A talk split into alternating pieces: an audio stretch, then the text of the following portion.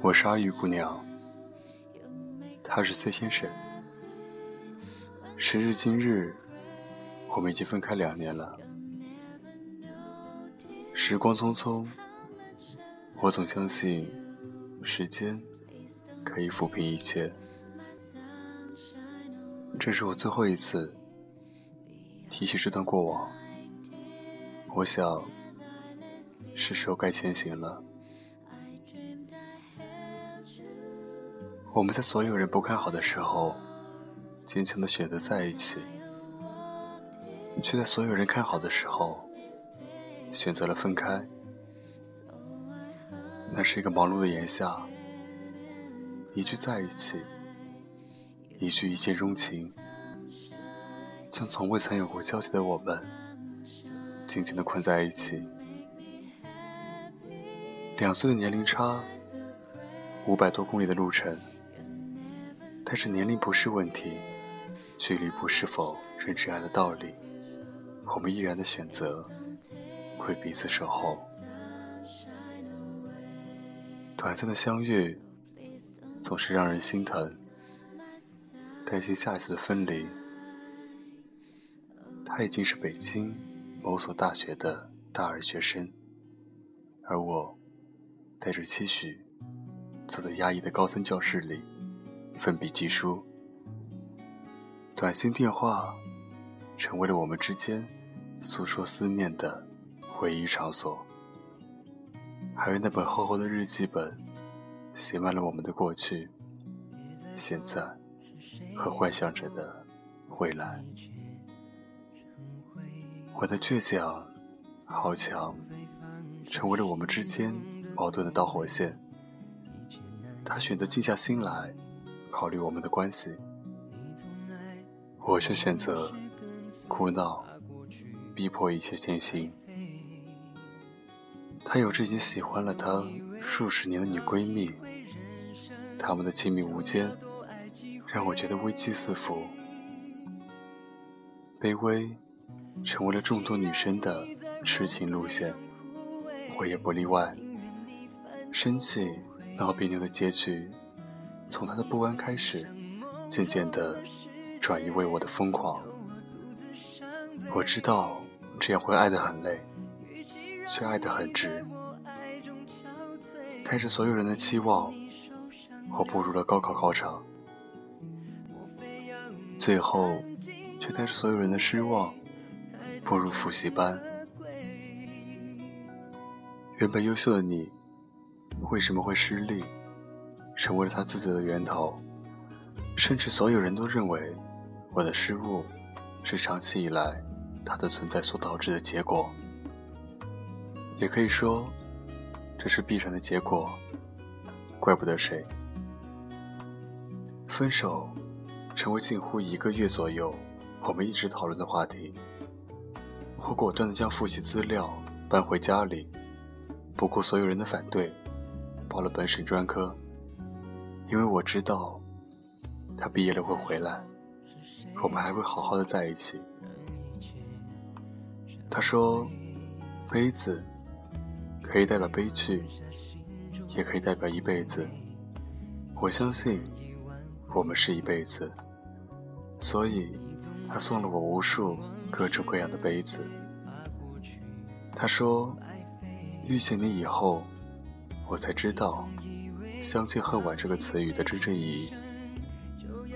所以，他在兄弟面前为我落泪了。他说：‘真正的爱情是经得起平淡的流年。’所以，他带我见了所有他在乎的人。然而。”杯子碎了，我们分开了，一见钟情，终究还是不靠谱，成为别人安慰我的理由。他和那位喜欢了他数十年的姑娘在一起了，这是他和我提出分手后半个月，我偷看他的聊天记录发现的。你还爱他吗？我们不合适。有时候我会感到庆幸，他或许还是爱我的，只是我们不合适。尽管只是一念之间，更多的是自嘲自己放不下。试图拨通他的电话，从小心翼翼到全世界都知道，我在为我们的分手疯狂的做着许多不靠谱的事情。朋友告诉我，他带着整箱酒坐在医院门口，准备喝到出院，心狠狠的揪着。我逼迫他做最后一次选择以后。他离开了，没有眷恋和不舍。大学的生活成为了麻痹思想、忘记他的唯一武器。参加社团、学生会，结识更多的朋友。我恨你。进入大学的那天，我打通他的电话，把所有的怨气、委屈。用自己性的语言，通通留给他。他沉默着，照单全收。后来他来看过一次，我向他索要了抱熊作为分手礼物。我们删除了彼此的联系方式。我会想尽办法去了解他的动态，会在老家故意找机会偶遇，然后尴尬的擦肩而过。他身边的位置，也不再属于我。渐渐的，只是偶尔在心头想起，他曾是我的挚爱。听朋友说，他在老家的文化局上班，和那位姑娘感情稳定，准备结婚。也许我们不再相遇，而我始终记得，我们曾为彼此。许下的诺言，要在北京相遇。我还在为此努力着，只是两个人的梦想，最后却成为了一个人的回忆，一个人前行的动力。你若安好，便是晴天。愿以后我们都可以安好，愿我们的未来都对得起。曾经的选择，以后我要一个人前行了。节目最后放一首小五的《再见了我的爱》，这是我们每一次分开时，他会为我唱的一首歌，希望他能够听到。祝你晚安，有个好梦。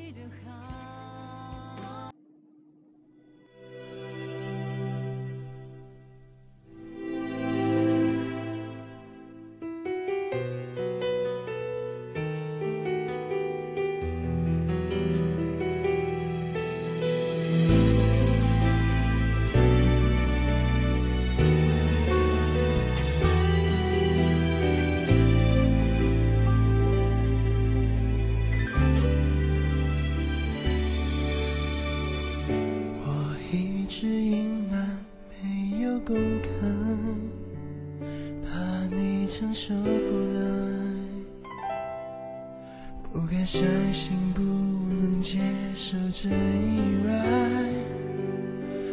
悲痛和打击一一接踵而来，带给你更多伤害。骗你是迫于无奈，不知道如何交代。一切来不及安排，的命运没尽，说来就来。再见了我的爱，生命中的真爱。当你把这封信拆开，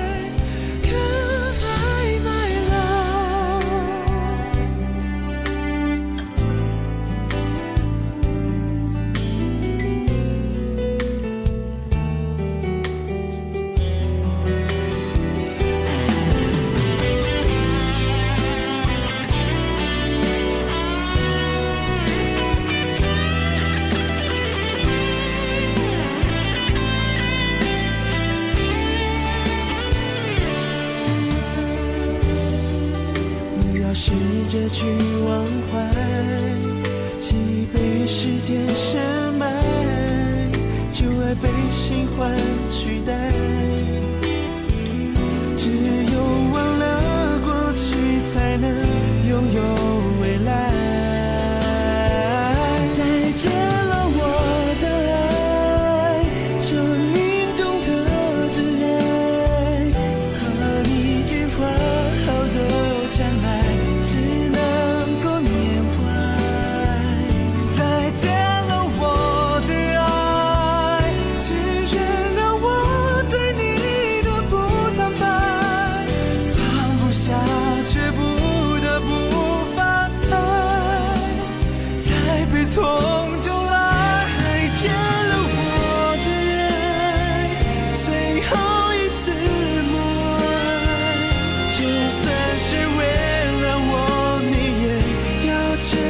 起来。